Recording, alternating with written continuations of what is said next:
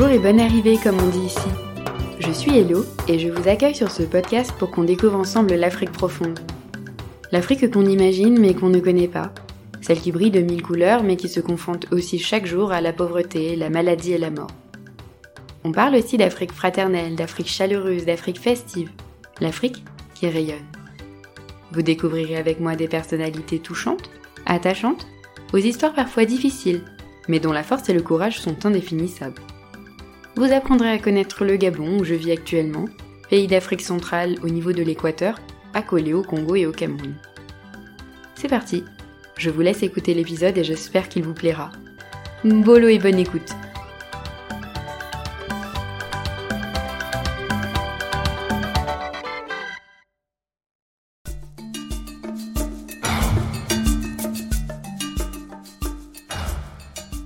Il y a un an, Benjamin arrivait au Gabon pour vivre une expérience inédite. Une vie qu'il a choisie, pour deux ans, en autarcie complète au fin fond du pays. C'est au parc de la Lekedi à Bakumba qu'il explore la beauté de la nature, pour étudier la biodiversité, recenser les espèces avec un œil toujours vigilant sur la préservation de l'environnement et des savanes.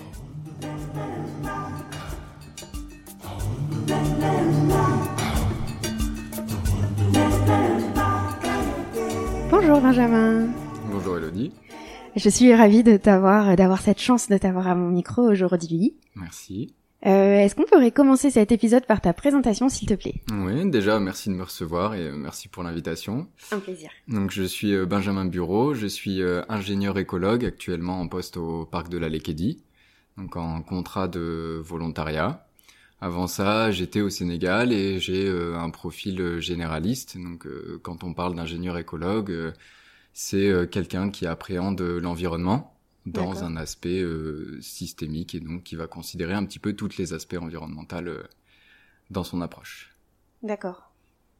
Et du coup, comment est-ce que t'es arrivé ici finalement?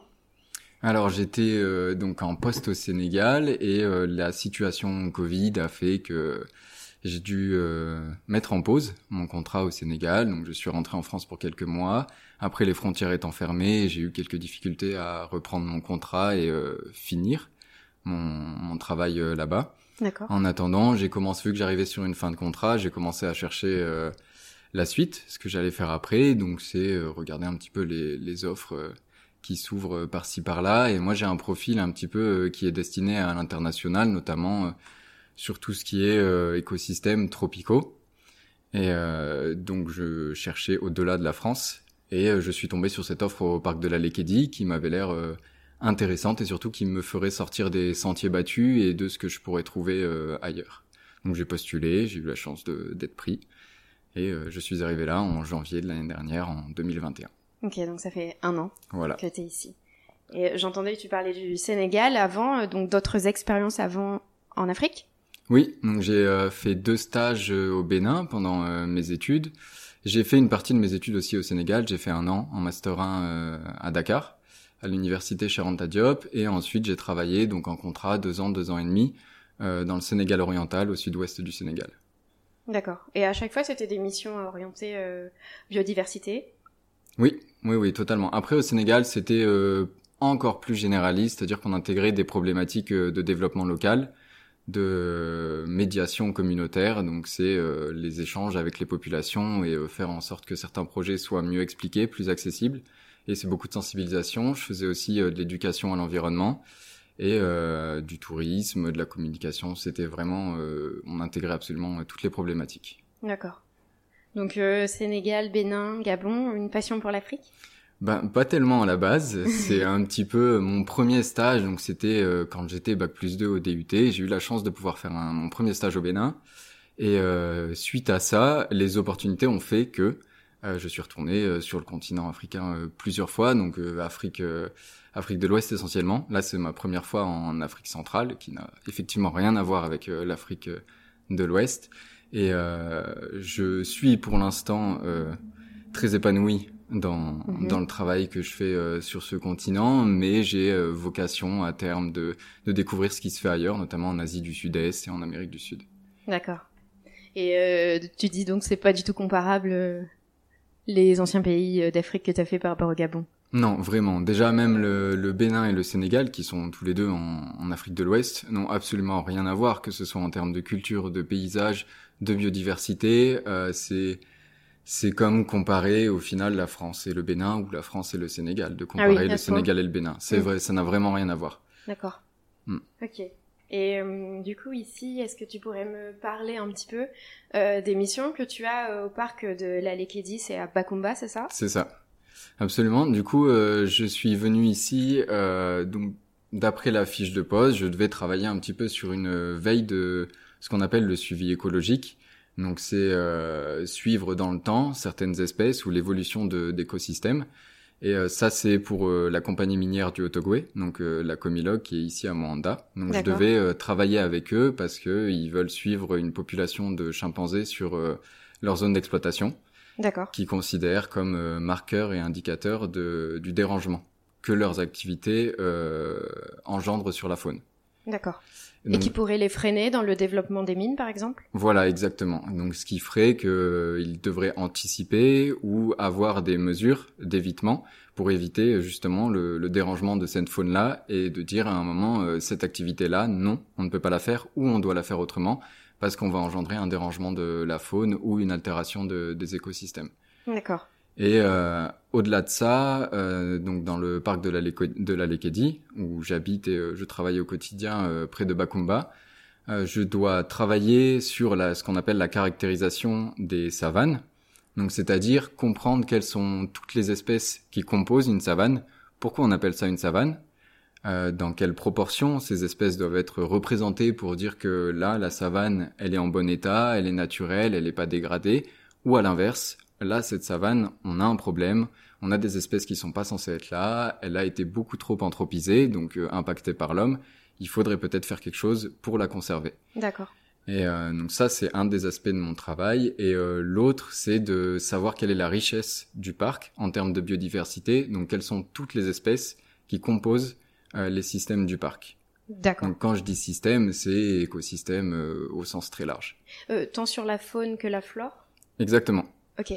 Et moi, ce qui m'intéresse sur le plan personnel, c'est de savoir quels sont les usages qu'on fait et qu'on a fait euh, de la flore, mais aussi de la faune. Parce que c'est généralement, euh, lorsqu'on intègre l'homme dans euh, ces gestions-là, dans la gestion de l'environnement, c'est important de savoir euh, quels bénéfices l'homme tire de l'environnement. Bien sûr. Et donc tu me parlais de savane euh, et tu m'as dit c'est quoi une savane? Et ben moi je, je voudrais bien savoir c'est quoi bah. une savane? C'est une grande question. On peut découper généralement les savanes en, en énormément euh, de critères. Euh, souvent, ici au Gabon, c'est un milieu qu'on va qualifier de milieu ouvert, donc c'est-à-dire que c'est vraiment à l'antipode de la forêt. La forêt qui est composée de grands arbres euh, qui peuvent faire 20 mètres de haut, qui est très fermée, qui est sombre une fois qu'on est à l'intérieur, très dense. À l'inverse, la savane euh, va être peu représentée par des arbres et ce qu'on appelle les espèces ligneuses, donc qui sont composées de bois. Et on va avoir euh, beaucoup de plantes qui sont euh, des herbacées, donc des, herbes, des plantes au sol, des plantes à fleurs qu'on voit facilement. Et donc ça, c'est au sens large et un petit peu, si on simplifie les choses, c'est ce qu'on va qualifier de savane. Maintenant, au Gabon, déjà, on s'aperçoit que dans la même province du Haut-Ogooué, on a différents types de savanes Mm. qui sont particulièrement différentes et qui ne sont pas du tout à traiter de la même manière entre celles du parc de la Lekedi, celles qu'on a euh, aux abords de Moanda et celles qui sont à 200 km de là au sud, du côté de l'Éconie de la frontière congolaise, qui n'ont absolument rien à voir, mais qui restent des savanes. Ouais. Ouais, c'est balèze quand même. Oui, c'est c'est tout, c'est justement tout ce qui complique euh, ce, ce genre de travail parce qu'on a tendance à pour simplifier les choses et les rendre accessibles aux gens. Euh, et même dans euh, l'approche des problématiques euh, qui intègrent plusieurs disciplines, on a tendance à simplifier les choses, voire beaucoup trop, mais ce qui les rend fausses. Ouais. Et donc c'est là c'est tout l'enjeu du travail parce que cette caractérisation des savanes rentre aussi dans le cadre d'une compensation environnementale de la compagnie minière du Haut-Ogooué qui souhaite compenser les savanes qui sont dégradées par le dans le Par cadre de l'activité minière, Mhm. voilà, et donc de savoir quel est l'état initial d'une bonne savane qu'on est censé atteindre et euh, que eux sur les, les plateaux qu'ils exploitent veulent atteindre et que nous on est censé restaurer au niveau euh, du parc de la Lekedi. Sauf que ces savanes sont différentes, donc ça complique les choses. Ouais, pour arriver à savoir qu'est-ce que c'est une bonne savane si elles sont différentes, c'est Exactement. c'est voilà. compliqué. Et donc euh, euh, c'est via la euh, le recensement d'espèces que tu vas réussir à savoir euh, la composition de la savane et du coup euh, si c'est une bonne savane, c'est comme ça? Exactement. Alors, il y a beaucoup de critères et en fonction des compétences et de tout ce qu'on sait déjà sur ces systèmes, on va avoir une tendance à privilégier certains aspects. Mais euh, généralement, on va travailler sur ce qu'on appelle des espèces bioindicatrices. Donc, c'est-à-dire que ce sont des espèces qui, par leur présence ou leur absence, indiquent un état de santé du Mhm. milieu. Donc par exemple, vous allez avoir une espèce de libellule qui va être très sensible au moindre changement dans le milieu. Si elle disparaît du milieu, qu'on n'arrive plus à, à l'observer, c'est qu'il y a un problème. D'accord. À l'inverse, une plante invasive euh, qui va avoir tendance à coloniser euh, une savane très facilement, mais qui n'est pas du tout euh, localement présente initialement, ça veut dire que si elle est très présente, il y a un problème aussi dans ce milieu. Et après, vous avez aussi beaucoup d'espèces qui sont en fait interdépendantes. Donc par exemple, des plantes à fleurs qui euh, vont avoir besoin d'une espèce de papillon, d'une espèce d'oiseau pour euh, qu'il y ait la pollinisation Oui. qui soit faite ou qu'il y ait la dissémination de graines qui soit faite. Et donc ce sont tous ces petits euh, aspects-là, on va aller chercher justement ces espèces qu'on appelle remarquables et euh, bioindicatrices pour savoir justement euh, dans quel état est, est la savane. Et alors comment est-ce qu'on va chercher ça? On part à l'aventure euh, Alors à la base, oui, totalement. on- en pleine forêt ou en. Voilà. pleine savane? Exactement, on va faire ce qu'on appelle des prospections. Donc euh, très simplement, c'est euh, se balader Mhm. en savane et euh, donc avec un certain objectif quand même en tête et euh, de rechercher ce qui peut être ce qui sort du lot. Donc euh, il y a aussi l'écologie du paysage qui rentre en jeu. Donc c'est quand on prend les choses dans leur globalité euh, et vraiment euh, en termes de relief, euh, la- l'association des différents systèmes. Donc comment est-ce que la savane et la forêt se rencontrent? On va traiter tout ça et euh, pour ensuite euh, les mettre en relation et savoir euh, si euh, là je peux me pencher sur cette espèce parce qu'elle m'a l'air intéressante ou non au final euh, c'est ce que je vois un petit peu partout donc c'est peut-être intéressant d'une certaine manière mais au final c'est pas ce qui va me permettre de vraiment savoir euh, Mais ça si c'est la- complexe. voilà et donc il faut euh, répliquer énormément euh, ces fameuses balades de prospection pour euh, savoir sur quoi vraiment porter l'attention Il faut beaucoup de patience. beaucoup de patience euh, être minutieux L'expérience aussi peut-être plus tu avances dans ta mission et plus tu te rends compte de ce qui est important ou pas. Et il faut beaucoup de temps pour se dire que parce que les on dépend on est totalement tributaire de bah, de la floraison des plantes qui n'ont pas lieu aux mêmes saisons, euh, de la fréquentation de certaines espèces qui ne sont pas toujours euh, à la même période de l'année. Donc généralement il faut au moins un an pour euh, savoir euh, avoir une vue au moins d'ensemble et au moins une deuxième année pour se dire ok maintenant je sais à quoi ça ressemble dans l'ensemble. Maintenant je sais que je peux aller chercher euh, telle ou telle espèce parce que je l'ai déjà vue, Ouais. qu'elle est rare, que il y a peut-être quelque chose à creuser de ce côté-là. D'accord. Et en termes d'animaux, euh, il y a quoi comme animaux dans le parc euh, de la Leketi Dans les parcs, il y a, dans le parc, il y a beaucoup, beaucoup d'animaux. Si on s'intéresse à ce qui sera le, le plus parlant, euh, on pourra parler des, des chimpanzés, des gorilles. euh, on a six espèces de céphalophes. Donc, euh, c'est une espèce de, donc, de bovidé. C'est un peu un cousin entre l'antilope et, euh, et le buffle. D'accord. Donc, euh, c'est, il y en a beaucoup au Gabon. D'accord. C'est un des rares pays où il y a autant d'espèces qui sont représentées. Et euh, ensuite, on a aussi bah, le, le léopard, on a pas mal de d'autres petits primates, comme le hocheur à nez blanc, euh, le moustaque bleu, le mangabé à joues grises, etc. Le mandrill aussi. Le mandrill, exactement, qui est euh, du coup endémique du Gabon. Et euh, après, il y a beaucoup d'autres espèces qui seront moins parlantes, euh, comme euh, les genettes. Il y a aussi, euh, ce sont des euh, comme des petits chats sauvages, si on simplifie, ce sont un petit peu des, des mini léopards. Hein, mignon. Voilà. Il y a le, le chat doré, c'est un petit peu euh, dans la même lignée, sauf que là c'est encore plus proche du chat. C'est vraiment la, la même famille euh, du chat. Euh, après, vous avez aussi beaucoup de, de micro-mammifères, il y a énormément d'oiseaux Mhm. euh, différents. Euh, les reptiles, on, on a peu de données parce que c'est un travail qui est un peu plus compliqué. Il faut vraiment euh, s'y connaître pour réussir à les débusquer et la documentation manque un peu. Donc on a peu de travaux de référence pour savoir ce qui est présent et de même pour euh, les insectes.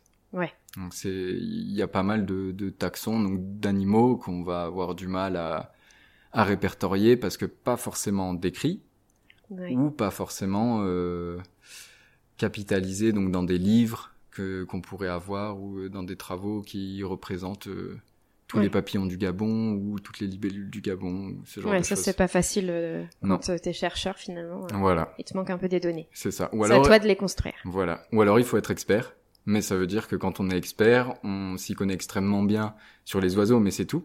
Ou on s'y Oui, connaît extrêmement bien sur les plantes, mais c'est tout. Toi, Et tu du dois coup, un peu voilà, tout connaître. C'est ça. Et tu m'as pas parlé, je crois que tu m'as pas parlé de gorilles, mais il y a des gorilles aussi. Il y a des gorilles, absolument. Ouais, ouais. Donc c'est ça, les gorilles, c'est même une, une sous-espèce, comme les chimpanzés, c'est une sous-espèce. Donc c'est euh, sont les gorilles des plaines de l'Ouest, D'accord. qui sont différents des gorilles euh, qu'on va trouver au Congo, par exemple. Et euh, les chimpanzés, pareil, c'est euh, une sous-espèce et ce sont des chimpanzés qui sont différents de ceux qu'on va trouver euh, en Guinée-Conakry. Donc c'est euh, des espèces qu'on trouve que au Gabon, comme c'est des sous-espèces? Alors généralement, ça se recoupe un peu avec Cameroun, Congo et euh, et euh, Centrafrique. Ce sont surtout des espèces euh, qui se retrouvent dans les forêts équatoriales. Et toutes ces espèces dont tu m'as parlé, donc il y a quand même le léopard. Ouais. Euh, chimpanzé. Ouais. Bon, c'est des espèces qui sont quand même assez dangereuses. Euh, quand tu vas te balader, comme tu dis, pour observer justement la faune et la flore et faire euh, bah, tes analyses, Mhm. tu te confrontes à ces animaux. Potentiellement, il y a aussi les, les buffles nains qui sont euh, les plus intimidants Mhm. pour moi, en tout cas jusqu'à présent, euh, parce qu'on les trouve euh, dans les savanes, donc un des milieux auxquels je m'intéresse beaucoup, et qui se déplacent uniquement au sol. Mhm. et qui n'ont pas forcément l'habitude de prendre leurs jambes à leur cou ou d'être très aux aguets sur notre présence. Mhm. Donc ils vont nous détecter un petit peu tardivement, parfois euh, trop tardivement, et on ne sait jamais comment ils vont réagir. Et donc il y a parmi toutes ces espèces, effectivement, euh, on est parfois confronté à certaines intimidations euh, bah, qui ne, ne dépendent pas que de nous Mhm. et euh, qui dépendent du caractère qu'on a en face, parce qu'il y a un caractère individuel en fonction euh, des animaux et de l'individu qu'on va avoir en face, et on ne sait pas quel est leur passif, quel est leur état d'esprit au moment où on les rencontre. S'ils sont dans un groupe, on ne sait pas s'il y a des petits dans le groupe, s'il y a des femelles en chaleur qui peuvent affecter l'envie de protéger son groupe. Donc parfois, effectivement, on se fait quelques frayeurs, et euh, c'est là où c'est très important d'apprendre à savoir réagir et à savoir lire les comportements des animaux auxquels on peut être confronté, et en fonction de savoir euh, s'adapter euh, à ses comportements et à son milieu. Parce que quand tu pars en exploration, tu pars euh, seul? Alors ça dépend. Euh, L'année dernière, donc j'avais avec moi euh, quelqu'un qui était en stage, Mhm. donc on était euh, très souvent tous les deux pour les travaux de, de terrain. Euh, or ça, euh, à part si je pars avec quelqu'un qui souhaite venir avec moi sur une sortie, je suis généralement seul. Euh, il faut savoir que par sécurité, on a l'interdiction de rentrer en forêt en étant seul et sans radio, sans moyen de contacter autrui, etc. Donc ça, c'est une interdiction formelle pour tout le monde. Et sinon, en savane, euh, c'est autorisé. Souvent, c'est beaucoup plus, on a une meilleure lecture du terrain. Oui, d'accord. On est moins, on est plus sur des, des hauteurs. Donc euh, en colline où le réseau a plus de chances de passer. Donc euh, quand bien même on n'a pas une radio, il y a plus de chances de pouvoir euh, contacter quelqu'un et c'est plus facile de se mettre à l'abri. C'est moins inhospitalier qu'une forêt. Ah ouais. Ouais. Mais euh, ça dépend aussi parce qu'une savane qui est très dense, donc avec euh, des herbes qui sont hautes, qui font parfois 2 mètres, des buffles qui peuvent être n'importe où dans cette savane, avec euh, aucun arbre euh, dans lequel se réfugier euh, par rapport aux buffles ou autres, effectivement, ça peut être ça peut être à double tranchant. Mhm. Et du coup, t'es déjà arrivé une rencontre comme ça euh, Abs- imprévue? Absolument. Une fois, on était euh, donc on traversait une, une savane euh, avec Bastien, mon stagiaire, et donc on avait sur notre droite et sur notre gauche, à quelques centimètres de nous, des herbes hautes qui faisaient plus de 2 mètres, très denses, euh, donc on ne voyait absolument pas ce qui pouvait y être. Euh, on savait que c'est une zone où il y a un large groupe de buffles nains qui euh, s'y aventurent très fréquemment euh, qu'ils n'ont pas forcément euh, une habitude de l'homme, donc ils peuvent en avoir peur, ce qui est à notre avantage, euh, mais qui par contre sont nombreux, donc euh, avec beaucoup de gros mâles, beaucoup de femelles, potentiellement des petits, des jeunes, et euh, donc le, le souci étant qu'on ne connaît jamais la composition à l'avance de, de ce qu'on va avoir en face. Euh, à un moment, on, donc on marche sur une petite piste et euh, un peu sur notre gauche, on aperçoit un moment où l'herbe est moins dense, on aperçoit un jeune, un jeune qui devait avoir peut-être un mois.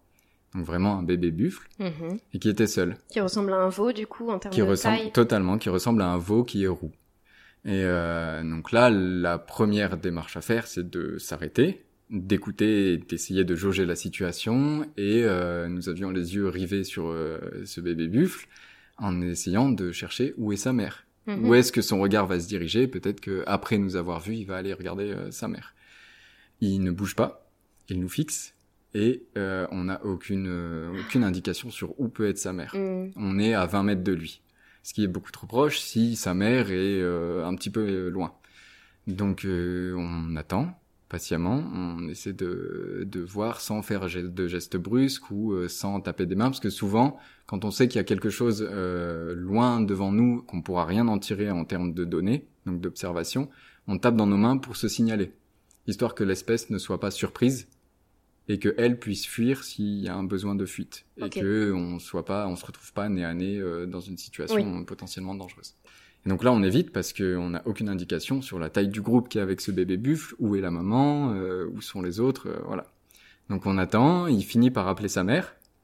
Donc sa mère qui rapplique, qui au final était du même côté de lui, donc très bonne chose pour nous. Et euh, après, euh, donc ils s'en vont tranquillement, une bonne chose de faite, très bien. Sauf que on avait une partie du groupe qui était sur notre gauche, une Que vous aviez pas vu. voilà, une partie du groupe qui était sur notre droite.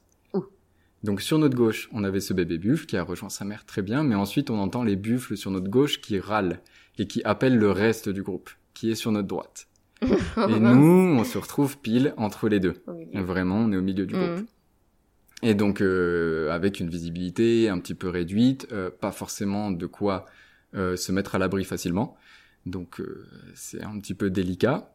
Et euh, donc là, la première, deuxième chose à faire, c'est garder son sang-froid, Mhm. analyser, écouter, décrypter, et on finit par entendre en trombe, euh, le, on sent le sol un petit peu euh, trembler.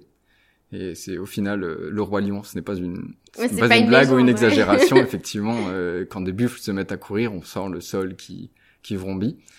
Et euh, donc on les voit arriver un petit peu sur notre droite. Euh, ils sont une trentaine. Donc tout le reste du groupe, avec des mâles particulièrement impressionnants. Mais généralement les mâles, c'est pas ce qu'on craint. Ils sont vieux, ils sont lourds, ils sont intimidants. Ils vont pas chercher à, voilà, plutôt les mamans. à se rapprocher. Les mamans, s'il y a un vrai problème avec le petit, sinon ce sont surtout les jeunes. Ouais. Les jeunes qui ont envie d'en découdre, qui sont vifs, qui ont beaucoup d'énergie et qui voilà sont curieux en plus. Donc euh, Mhm. ceux-là, on les aime moins. Et donc ce groupe arrive sur notre droite et euh, là, il faut réagir rapidement parce que nous, on n'est pas du tout proche d'un arbuste euh, derrière lequel se mettre. On n'a aucun moyen d'être intimidant parce qu'on peut pas lever les bras. Mhm. On est plus bas que l'herbe haute. Donc euh, ils nous voient pas. On peut pas taper dans les mains euh, parce que ils s'en, enfin ils s'en foutent complètement à ce stade-là. On sera pas du tout assez intimidant face à un groupe pareil. Et donc on voit un petit ar- arbuste. euh, on se dit on va se mettre derrière l'arbuste et on va essayer d'utiliser l'arbuste pour les intimider. Donc on se met à l'abri entre guillemets. Euh, je saisis l'arbuste et je le secoue fortement parce que du coup c'est un arbuste qui fait 3 mètres, euh, des branches qui bougent euh, de manière Oui. un petit peu euh, affolante, euh, ça peut faire peur. Ça marche, mais ça marche euh, 10 secondes. Donc ils fuient et ensuite ils reviennent. Sauf que ces jeunes buffles, ils étaient à peu près 6-7 et ils étaient euh, en formation euh, mêlée de rugby. Mhm. Donc vraiment épaule à épaule et ils bougeaient, c'était impressionnant la synchronisation, ils bougeaient vraiment ensemble. Ils étaient très vifs sur leurs réflexes et euh, ils, pouvaient être très rapides. Donc là c'était compliqué parce que nous il fallait qu'on on avait un groupe derrière mais a priori ça c'était bon. Ils savaient qu'on était là, ils, étaient, allaient pas venir. Mais on avait ce groupe là en face de nous qui voulait rejoindre le groupe qui était derrière nous. Et euh, si on voulait bouger à gauche ou à droite, euh, on était à découvert et face à un groupe de buffles euh, qui voulaient euh, passer sur notre chemin, donc euh, compliqué. Et euh, donc il a fallu ruser, essayer de les intimider le plus possible jusqu'à avoir une fenêtre d'ouverture pour qu'on puisse euh, se mettre hors de leur chemin. Ouais. Et donc c'est ce qui a fini par fonctionner. C'était à plusieurs reprises où il a fallu aussi un petit peu bluffer, donc euh, faire en- leur montrer que non, on n'avait pas peur, même si on n'était pas rassurés. Et euh, donc de se mettre à découvert et d'avancer un peu vers eux euh, rapidement pour que hop ils fuient et que nous ensuite on puisse se mettre à l'écart. Mais euh, ça c'est une des rencontres où effectivement euh, c'est long dans le déroulé, même si ça dure au final que cinq minutes. et où il y a plusieurs étapes qui font que oui, le, sang-froid doit être présent pendant pas mal de pas mm. mal de temps quand même. Tu passes une bonne nuit après ça. Voilà, exactement. et où généralement, justement, quand on se déplace après à pied, on est très aux aguets mm. de ce qui peut être à notre droite, à notre gauche, et parfois on se fait surprendre euh, par un buffle et où on le voit à un mètre de nous à gauche, c'est trop tard, mais lui nous a pas vu, donc on recule doucement en espérant qu'il ne nous voit pas, ce genre de choses. Parce que du coup, tu me disais, tu pars avec une radio au cas où euh, il t'arrive quelque chose et... et une machette. Ouais. Mais bon, face à un buffle. Euh, Dans tous les cas, on n'utilisera pas la machette pour se défendre. C'est le vraiment un dernier recours et c'est particulièrement déconseillé. Ouais parce que ça peut euh, blesser un animal sans le tuer, c'est la pire des choses. Euh, dans le métier qu'on fait, on veut absolument pas tuer un animal. Bien sûr. Et euh, donc euh, non, généralement, la machette nous sert à nous à ouvrir des sentiers, des chemins, à nous dépêtrer, mais en aucun cas, face à une rencontre dangereuse, il faut sortir la machette ou penser à utiliser la machette. Ouais, Au contraire, il vaut mieux montrer qu'il y a aucun problème, on se respecte mutuellement et chacun trace sa route, ce qui est généralement la volonté de l'espèce qu'on va avoir en face aussi, et euh, montrer vraiment aucun signe d'agressivité. Hmm. D'accord. J'aimerais finir avec deux questions. Mhm. Euh, la première, c'est est-ce que tu peux me parler rapidement de la vie en autarcie, euh, finalement, là où tu vis, dans le parc de la Lacadie mhm. Et puis après, et puis je te poserai la, la, question suivante après. Ouais, ça marche. Alors du coup, dans le parc, donc sur le site de ce qu'on appelle la base vie, c'est là où on vit nous au quotidien. on est une dizaine, donc avec un groupe de chercheurs qui travaillent justement sur les mandrilles, le directeur du parc, donc avec sa famille, et aussi la vétérinaire parce qu'il y a une vétérinaire au parc, vu que c'est également un sanctuaire de faune sauvage. Euh, donc euh, la vie en autarcie est assez particulière parce qu'on est euh, au-delà d'être coupé un petit peu de toute vie quotidienne classique, on est en vase clos. Donc, ce qui veut dire qu'on dépend énormément des personnalités qu'on a sur la base vie avec nous. Oui. Qu'une personne qui ne s'entend pas avec une autre personne, ça se ressent sur une ambiance générale et sur toute une dynamique qui peut même aller jusqu'à la dynamique de travail, donc ça dépend. Et euh, au-delà de ça, il y a au quotidien euh, une trentaine d'agents du parc, donc qui viennent mais qui ne restent pas sur place, qui viennent travailler en demi-journée ou en journée et euh, qui repartent dans le village le plus proche qui est à 7 km de là. Vivre en autarcie comme ça, ça inclut aussi un certain ravitaillement pour se nourrir, également pour avoir de l'eau pour euh, avoir de l'électricité. Euh, c'est toute une organisation, un entretien. Alors euh, sur place, on a une, on a l'électricité par énergie solaire.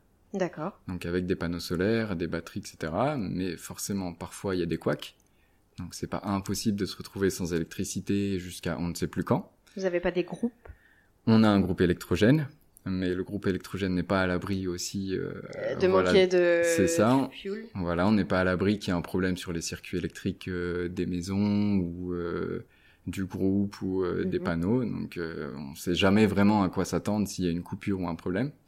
Pour l'eau il y a tout un système de filtration. L'eau est puisée en contrebas donc dans une rivière et ensuite elle est filtrée et on l'utilise nous en eau courante et pour se laver du coup t'as de l'eau chaude ou? Alors il y a, euh, ça c'est le, grand luxe, il y a quand même un, cumulus. Donc effectivement on a de l'eau chaude, on est quand même euh, bien garni, on a également une machine à laver, on est quand même euh, pas du tout à plaindre. Mhm. L'eau, il faut faire un peu attention parce qu'effectivement c'est la même chose, on ne sait pas trop s'il va y avoir un problème, s'il y a un filtre qui ne fonctionne plus comme il devrait fonctionner, donc pour l'alimentation ça change aussi. après il y a un petit jardin avec un poulailler. Donc ça, on a des œufs euh, tip top qualité euh, bio. Super. Directement sur place. Ça, c'est génial.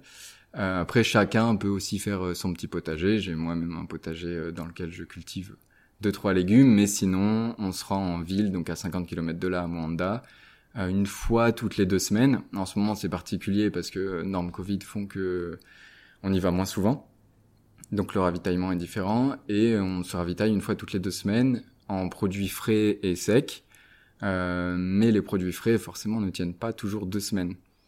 Et s'il y a un imprévu, euh, typiquement un confinement ou ce genre de choses, mhm. c'est particulièrement délicat de fonctionner sur ses réserves et sur ses stocks. Euh, faut pas forcément être difficile sur ce qu'on peut avoir à manger au mhm. cours des deux semaines. La première semaine, il n'y a pas de problème. La deuxième, parfois, on est un petit peu sur les réserves. Ouais. Bon, au pire, on fait une omelette. Exactement. Voilà. Tant qu'il y a les œufs, c'est bon. Ouais, c'est ça. Ok, bon, merci beaucoup. Euh, ma dernière question, euh, c'est pour savoir un petit peu comment est-ce que tu te vois évoluer, toi. Euh, est-ce que tu te vois évoluer toujours en Afrique et euh, est-ce que tu te vois toujours évoluer dans ce, j'espère, dans ce domaine-là? Euh, de là où je serai, ça dépend vraiment des opportunités. Mhm. je suis dans une branche où malheureusement il y a beaucoup d'ouverture de postes, mais beaucoup de compétition euh, à l'étranger surtout, et que c'est de la compétition qui est internationale. C'est pas forcément une question de voilà de français ou d'européen ou de. Si généralement il y a la compétence locale, il vaut dans tous les cas mieux euh, embaucher quelqu'un qui a une compétence locale. Ce qui fait que les emplois, et c'est une bonne chose, maintenant se tournent vers des emplois et des compétences euh, locales. Mais euh, voilà, après moi j'aimerais beaucoup découvrir euh, l'Amérique du Sud, donc toujours dans le même domaine, euh, dans la même branche, savoir euh, quelle est la richesse sur place, la richesse culturelle, la richesse naturelle, ou alors l'Asie du Sud-Est, ou même l'Alaska, où je suis particulièrement ouvert, tant que c'est au-delà des horizons. Et par contre, dans la branche, clairement, je compte y rester et je compte pousser encore plus mes connaissances et ma curiosité et intégrer de plus en plus la dimension humaine qui est quand même euh, particulièrement euh, fascinante dans ces zones. Ok. Merci beaucoup Benjamin. Merci à toi. C'était vraiment euh, passionnant et très chouette de t'écouter. Merci. Euh, voilà, c'est la fin de cet épisode. Si vous avez aimé, n'hésitez pas à liker, à partager et à en parler autour de vous. Et moi, je vous dis à bientôt sur Hello Africa. Au revoir, merci. Au revoir, merci.